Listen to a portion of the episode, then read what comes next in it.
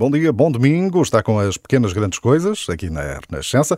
E nesta altura tenho comigo o Padre Rui de Jesus. Bom dia. Olá, bom dia. Bem-vindo aqui à, à Renascença. Uh, de resto, já não é a primeira vez, não é? é já, já nos visitou noutras ocasiões. É diretor do Seminário de São José de Caparide. Uh, é uh, sacerdote, é padre há 15 anos, penso que Exatamente. não estou errado. Dia 1 de julho. É Exatamente. Portanto, completou agora os 15 anos há, há poucos dias.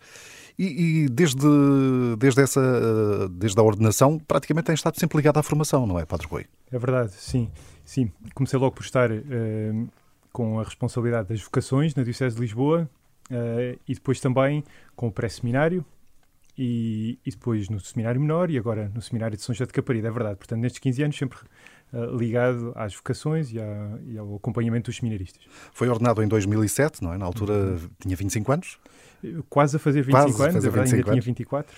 Uh, em que momento da sua vida é que sentiu, enfim, que, que, que, era esse o caminho, que era essa a sua vocação de ser padre, ou até determinada altura pensou que, enfim, nunca seria isso que queria acontecer na sua vida? Uhum. Sim, até entrar no seminário o meu sonho era outro. Portanto, eu desde, desde miúdo que sonhava em, em casar e não sei porquê alimentava o sonho de ter 11 filhos. 11 Sempre, filhos. Exatamente. Sempre sonhei que ia formar uma família uh, assim grande. Alargada, não é? Uh, pronto, depois, uh, quer no grupo de jovens da Paróquia do Algueirão, eu sou do, da Paróquia do Algueirão, portanto, quer na catequese, quer no grupo de jovens, eu fui ouvindo sempre falar muito de Jesus e como era bom fazer, andar à procura da vontade de Jesus para a nossa vida. E isso inquietava, mas ao mesmo tempo hum, não se relacionava imediatamente com a, com a vocação sacerdotal, portanto sempre a, a fui afastando. Mas é verdade que, pelo testemunho de, dos, dos, padres que lá estavam na altura, o padre António e o padre Carlos, padres novos que tinham ido nessa altura para a paróquia uh, do Algueirão, entusiasmou muito uh, o testemunho deles e a alegria deles e a forma como conseguiam falar da fé aos jovens. E isso entusiasmou muito por, por Jesus. Uh, e ao, ao, mesmo tempo que apareceu a questão da vocação sacerdotal, eu afastava. Portanto, durante, lembro-me desde o nono ano até o décimo segundo ano, até entrar para o seminário, lembro-me de ter começado a rezar todos os dias à noite. Era a minha última oração todos os dias, era sempre depois de fazer as orações com o meu irmão. Eu tinha um irmão mais novo e rezava com ele. Uh, depois eu deixava-o adormecer. E a última oração que eu fazia todas as noites era: Jesus, podes fazer de mim o que quiseres, exceto ser padre. E durante três anos, esta era a minha última oração uh, da noite. Pronto, mas às tantas percebi que tinha que deixar de resistir.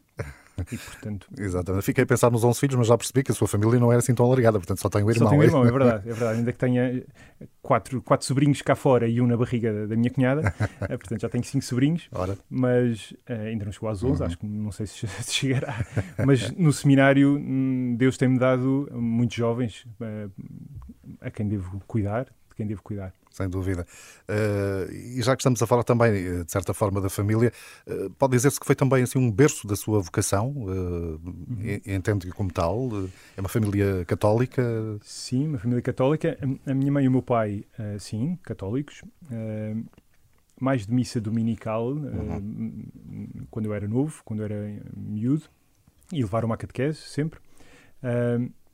depois, mais tarde, e portanto, não havia propriamente hábitos de oração e assim não tínhamos muitos hábitos de oração, mas os meus pais levaram-me sempre à catequese, portanto eu fiz o percurso uh, tradicional, digamos assim, na catequese Sim. e no grupo de jovens. Uhum. Depois, com a minha entrada no seminário, aí sim se estabilizou um bocadinho a vida familiar Uh, e os meus pais foram levados a, a, aprofundar a sua, a sua caminhada vocacional e, portanto, depois entraram para as equipas de, de casais Nossa Senhora e tudo isso, e então sim começámos a rezar em casa já depois de eu estar no seminário. E, portanto, tem sido, tem sido muito bonito isso também. Uhum. Perceber que, claramente, quando nós respondemos à, àquilo que Deus quer, Deus depois aproveita a nossa caminhada para, para tocar a vida daqueles que estão à nossa volta. E isso uhum. tem sido assim também. Ou seja, a vocação tornou-se familiar também. Exatamente. Temos tido aqui alguns testemunhos um pouco nesse sentido, em que a família, por assim dizer, quase que entra também no seminário, ah, não é? Quando, dúvida, quando há essa decisão. Uh, e entrará também, eventualmente, uh, em termos práticos, porque eu, eu penso que, que, essa presença também, de certa forma, da família, nos momentos em que é necessária, ou que é possível, pode ser importante também para um jovem seminarista, não é? Sem dúvida, e, e, em, todos, em todas as histórias que tenho acompanhado, isso acontece sempre. Ou seja, quando um rapaz entra no seminário, uma das dimensões fundamentais é exatamente voltar a olhar para as relações familiares numa perspectiva mais aprofundada.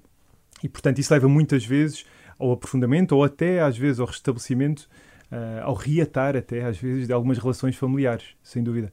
E, portanto, essa dimensão... Porque às vezes a decisão, eh, a família às vezes não compreende muito bem eh, quando, quando toma a decisão de ir para o seminário, imagino eu, não é? Há, há, famílias que podem até ficar assim um pouco uh, mais incomodadas ou não entenderem essa decisão ou terem outros, outros sonhos, eventualmente, para os seus filhos que depois claro. não seriam compatíveis com essa decisão. Claro. Portanto, também é importante esse envolvimento depois, não é? Da, da, da família. Uhum. Até porque, hum, de forma natural, a família também alimenta sonhos para os seus filhos, não é? Claro. De forma legítima, Sim, ainda claro. bem. Mas, de facto, quando esses sonhos depois se transformam, claro, a própria família depois precisa de tempo para. Não apenas para se adaptar, mas para poder mergulhar também no mistério, porque a vocação não é apenas um sonho pessoal, e, como, aliás, como eu acabei de testemunhar, não é? Uhum. Ou seja, Deus começa a entrar na nossa vida e também e começa a dizer-nos que tem um sonho que é diferente daqueles sonhos que nós, nós tínhamos, ou, ou quer alargar os nossos sonhos. E, portanto, não é apenas uma coisa nossa. Ora, a própria família tem que fazer esse caminho, de ir compreendendo que o que está ali em causa não é apenas um sonho de realização profissional, vou dizer assim, mas é muito mais alargado do que isso, não é? Porque é uma vida toda. Quando nós falamos de vocação, estamos a falar da vida toda, em todas as dimensões. E a própria família precisa de, de descobrir isso também, precisa de tempo para descobrir isso, claro. Naturalmente. Eh, partindo aqui da sua experiência, pode ser interessante conversarmos um pouco e, e perceber um pouco uh, todo este percurso destes, destes rapazes que entram. Uh, podemos dizer que em muitos casos no pré-seminário será a percentagem maior? Será assim esse percurso habitual? Uh, confesso que não tenho assim provavelmente percentagens, sim, mas, mas há, sim, há, vários, há vários que começam a, a, sua descoberta vocacional, digamos assim, no pré-seminário, sim. Uh, vêm muitas vezes em idades mais, mais novas, uh, porque foram convidados por um amigo e, portanto, vêm um bocadinho alimentados pela, pela aventura, porque fazemos coisas engraçadas também, mas todos os jogos e todas as aventuras que nós fazemos sempre nos, nos campos vocacionais que preparamos nas férias escolares tem sempre uma dimensão, como é óbvio, o, o intuito é levar cada um dos, dos rapazes uh, a encontrar-se com Jesus. E, portanto, mesmo no meio das brincadeiras, é possível uh, ser levado ao encontro uh, de Jesus. E, portanto, à medida que vão fazendo essa experiência, depois vão, vão, vão entusiasmando-se também pela possibilidade de um outro percurso que não seja. que não seja o, o, mais habitual, digamos assim, de constituir uma família, de casar. Uhum. Uh, pronto, portanto, há alguns que sim, que fazem esse caminho a partir do pré-seminário, outros, e, e, e, talvez no número ligeiramente crescente nos últimos anos, uh, fizeram já o seu percurso até uh, a nível do ensino universitário ou até profissional já. e depois é nessa altura que se, se perguntam: uhum. agora já tenho o curso universitário, agora já trabalhei, mas será que é isto que Deus me pede de forma inteira ou não? E isso depois leva alguns a, a procurar o seminário uhum. para, exatamente para, para terem a oportunidade de descobrir se de facto é, é esse o sonho de Deus para eles. Portanto, temos aqui, como está a dizer, essa tendência já, no fundo, esta descoberta vocacional acontecer mais tarde, não é? Já, muitas vezes já até eh, quando a pessoa já está a trabalhar, não é? Quando sim, já, sim, já sim. está mesmo eu diria, os dois percursos continuam a acontecer, uhum. uh, sim, talvez nos últimos anos ligeiramente mais este segundo que, que, a que me referia, mas os dois continuam a acontecer, porque alguns começam a, a questionar-se desde miúdos e outros não, e outros é mais tarde. Acontece mais tarde. Uh, o padre Rui de Jesus uh, é diretor também do tempo propedêutico, é importante dizer isto, e propedêutico no fundo tem a ver com a iniciação, não é? Podemos, podemos dizer assim. no fundo, que, que, tempo é este? É, é aqui uma é aqui uma, uma pausa para reflexão? Eh, como é que uhum. podemos definir este tempo propedêutico? Uhum. Eh, porque, no fundo, é nessa área que está agora Exatamente. muito diretamente ligado, não é? Exatamente. Sim. Aqui na Diocese de Lisboa, eh, este tempo propedêutico começou em 2001. Uh, e depois tem, tem tido ajustamentos ao longo dos anos, mas começou em, começou em 2001. E, portanto, o tempo propedêutico o que é? No fundo, antes do Seminário Maior, que funciona no, no Seminário dos Olivais, o Seminário Maior da Diocese de Lisboa, antes desse tempo, há este tempo que tem um paralelo nas ordens religiosas com o tempo do noviciado. Portanto, é um tempo de paragem em que não há estudos académicos na universidade, uh, mas é um, é um, tempo de aprofundamento uh, do encontro com Jesus, também das minhas convicções, com certeza, uh, na, também na, na, descoberta mais aprofundada de quem sou eu diante de Deus, de quem sou eu na igreja, de quem sou eu numa comunidade, diante dos outros.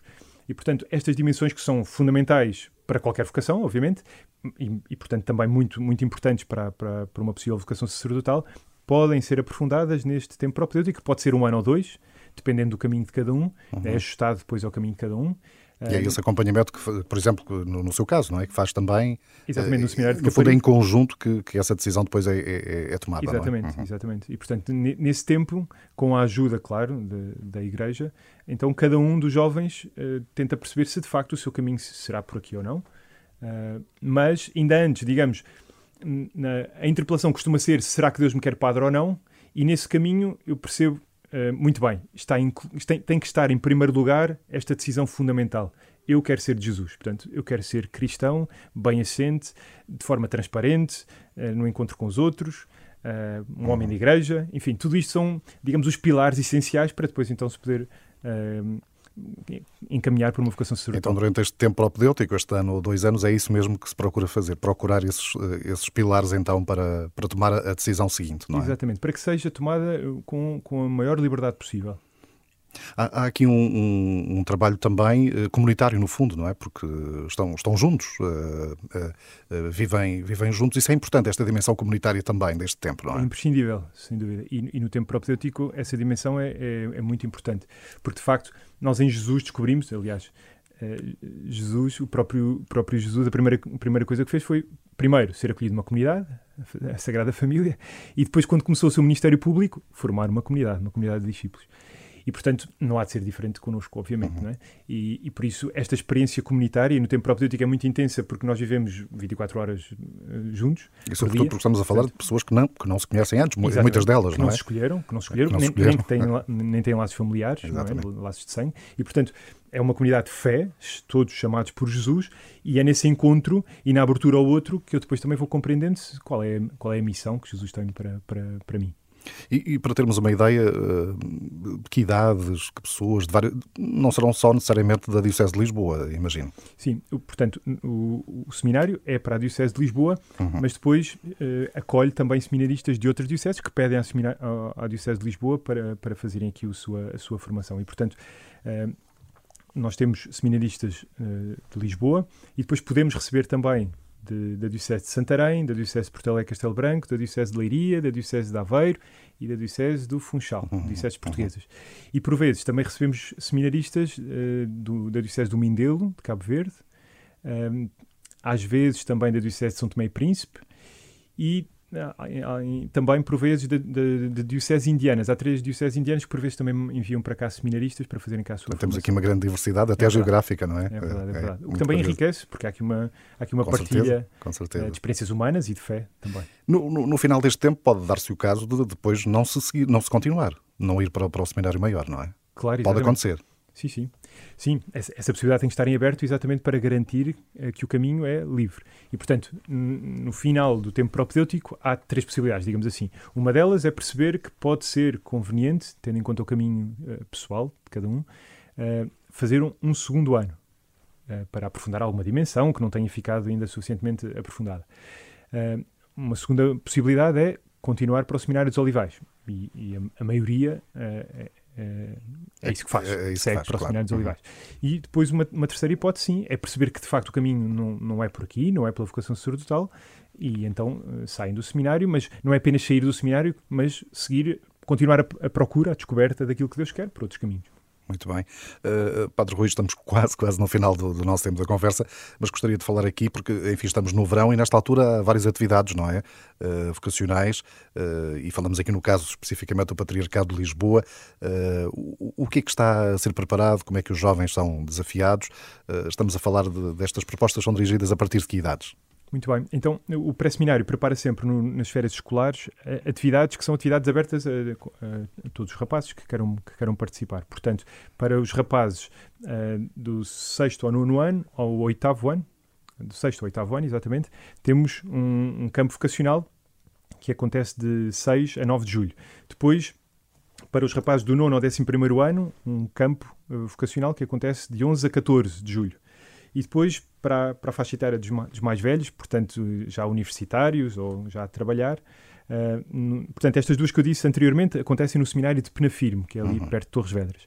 Depois, para os mais velhos, será de 20 a 27 de julho no seminário de Caparido, uh, aberto a, a, quem quiser vir uh, procurar a sua vocação. Portanto, se procurar essa informação... nos sites, nos sites do, dos seminários dos seminários. de Lisboa, exatamente, está lá isso. Padre Rui de Jesus, muito obrigado por ter vindo. Muito bem, muito obrigado. Muito obrigado. obrigado bom, bom domingo. Obrigado.